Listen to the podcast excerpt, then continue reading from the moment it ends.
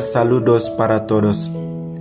En esta oportunidad vamos a escuchar la intervención de Papa Benedicto XVI durante la audiencia general del miércoles 30 de enero de 2008, la tercera que dedica a la figura de San Agustín de Hipona. San Agustín de Hipona nos brinda el conocimiento, lo cual es definitivo para nuestra fe cristiana, especialmente da la razón a nuestra fe, y lo cual fue el tema determinante en su conversión. Para profundizar nuestro conocimiento, es mejor tener en cuenta las preguntas siguientes. ¿Dónde se encuentra la verdad? ¿Cómo podemos articular ambas fuentes? ¿Dónde se puede encontrar la verdad que puede conducir al conocimiento de Dios? Queridos hermanos y hermanas, tras la semana de oración por la unidad de los cristianos, volvemos hoy a retomar la gran figura de San Agustín. Mi querido predecesor Juan Pablo II le dedicó en 1986, es decir, en el decimosexto centenario de su conversión, un largo y denso documento, la Carta Apostólica Agustinum Hipponensem. El mismo Papa quiso definir este texto como una acción de gracias a Dios por el don que hizo a la Iglesia y mediante ella a la humanidad entera. Gracias a aquella admirable conversión. Quisiera afrontar el tema de la conversión en una próxima audiencia. Es un tema fundamental no solo para su vida personal, sino también para la nuestra. El Evangelio del domingo pasado, el Señor mismo resumió su predicación con la palabra convertios. Siguiendo el camino de San Agustín, podremos meditar sobre qué es esta conversión. Es algo definitivo, decisivo, pero la decisión fundamental debe desarrollarse, debe realizarse en toda nuestra vida.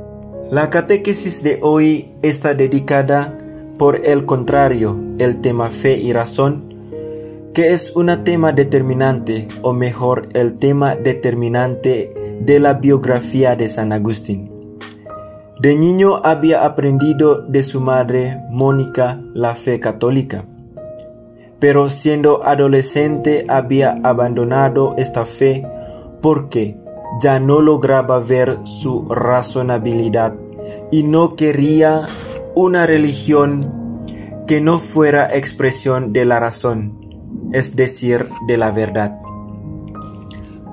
Su sed de verdad era radical y lo llevó a alejarse de la fe católica, pero su radicalidad era tal que no podía contentarse con filosofías que no llegaran a la misma verdad, que no llegaron hasta Dios a un Dios que no fuera solo un hipótesis último cosmológico, sino que fuera el verdadero Dios, el Dios que da la vida y que entra en nuestra misma vida. De este modo, todo el itinerario, intelectual y espiritual de San Agustín constituye un modelo válido también hoy en la relación entre fe y razón tema no solo para hombres creyentes, sino para todo hombre que busca la verdad. Tema central para el equilibrio, el destino de todo ser humano. Estas dos dimensiones, fe y razón, no deben separarse ni contraponerse, sino que deben entrar siempre unidas. Como escribió Agustín tras su conversión, fe y razón son las fuerzas que nos llevan a conocer. En ese sentido, siguen siendo famosas sus dos fórmulas, con las que expresa esa síntesis coherente entre fe y razón. Crede ut intelligigas, cree para comprender. Creer abre el camino para cruzar la puerta de la verdad, pero también y de manera inseparable. Intellige ut credas, comprende para creer. Escruta la verdad para poder encontrar a Dios y creer. Las dos afirmaciones de Agustín manifiestan con eficacia y profundidad la síntesis de este problema. En él que la Iglesia Católica ve su camino manifestando. Históricamente esta síntesis se fue formulando y ya antes de la venida de Cristo, en el encuentro entre la fe judía y el pensamiento griego, en el judaísmo helénico. Sucesivamente, en la historia esa síntesis fue retomada y desarrollada por muchos pensadores cristianos. La armonía entre fe y razón significa sobre todo que Dios no está lejos. No está lejos de nuestra razón, de nuestra vida, está cerca de todo ser humano, cerca de nuestro corazón y de nuestra razón, si realmente nos ponemos en camino. Precisamente esta cercanía de Dios al hombre fue experimentada con extraordinaria intensidad por Agustín. La presencia de Dios en el hombre es profunda y al mismo tiempo misteriosa, pero puede reconocerse y descubrirse en la propia intimidad. No hay que salir fuera, afirmar el convertido. Vuelve sobre ti mismo. La verdad habita en el hombre interior, y si encuentras que su naturaleza es mutable, trascendiente a ti mismo. Pero recuerda al hacerlo así que trasciendes un alma que razona. Así pues, dirígete allí donde se enciende la luz misma de la razón. El mismo subraya en una afirmación famosísima del inicio de la conversión, autobiografía espiritual escrita en alabanza de Dios. No hiciste, nos hiciste Señor para ti, y nuestro corazón está inquieto hasta que descanse en ti.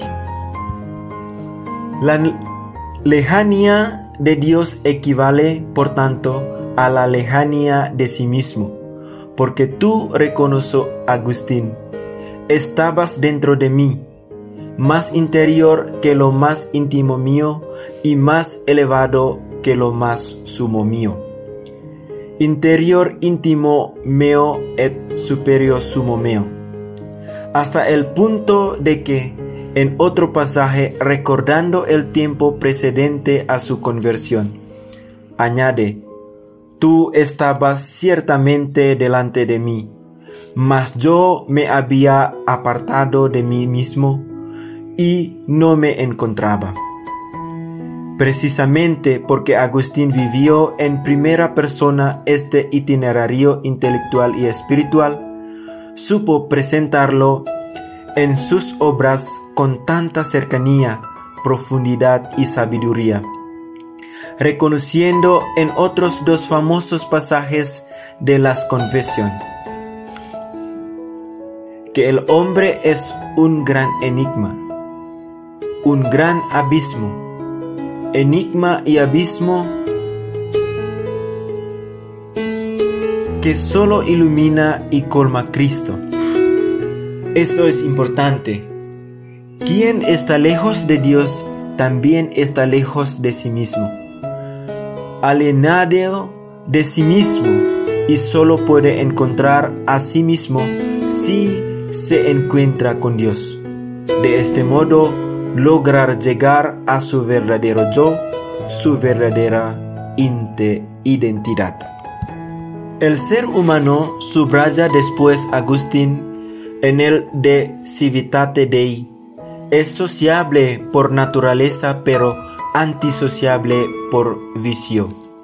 Y es salvado por Cristo, único mediador entre Dios y la humanidad y camino universal de la libertad y de la salvación, como ha repetido mi predecesor Juan Pablo II. Fuera de este camino, que nunca le ha faltado al género humano, sigue afirmando Agustín en esta misma obra. Nadie ha sido liberado nunca, nadie es liberado, nadie será liberado. Como único mediador de la salvación, Cristo es cabeza de la iglesia y está unido místicamente a ella, de modo que Agustín afirma, nos hemos convertido en Cristo. De hecho, si Él es la cabeza, nosotros somos sus miembros, el hombre total y Él y nosotros. Pueblo de Dios y casa de Dios, la iglesia, según la visión de Agustín, está por tanto ligada íntimamente al concepto de cuerpo de Cristo, fundamentada en la relectura cristológica del Antiguo Testamento y en la vida sacramental centrada en la Eucaristía, y en la que el Señor nos da su cuerpo y nos transforma en su cuerpo. Por tanto, es fundamental que la Iglesia, pueblo de Dios, en sentido cristológico y no en sentido sociológico, esté verdaderamente integrada en Cristo. Quien, según afirma Agustín, en una página hermosísima, reza por nosotros, reza en nosotros, es rezado por nosotros como nuestro Dios, reconocemos por tanto en Él nuestra voz y nuestros en Él la suya. En la conclusión de la carta apostólica Agustinum Hipponensem, Juan Pablo II quiso preguntar al mismo santo que podía decir a los hombres de hoy, y responder sobre todo con las palabras de Agustín, confío en una carta dictada poco después de su conversión. Me parece que se debe llevar a los hombres a la esperanza de encontrar la verdad.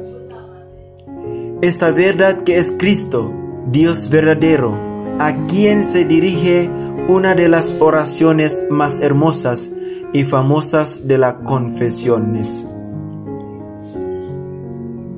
Tarde te amé, hermosura tan antigua y tan nueva.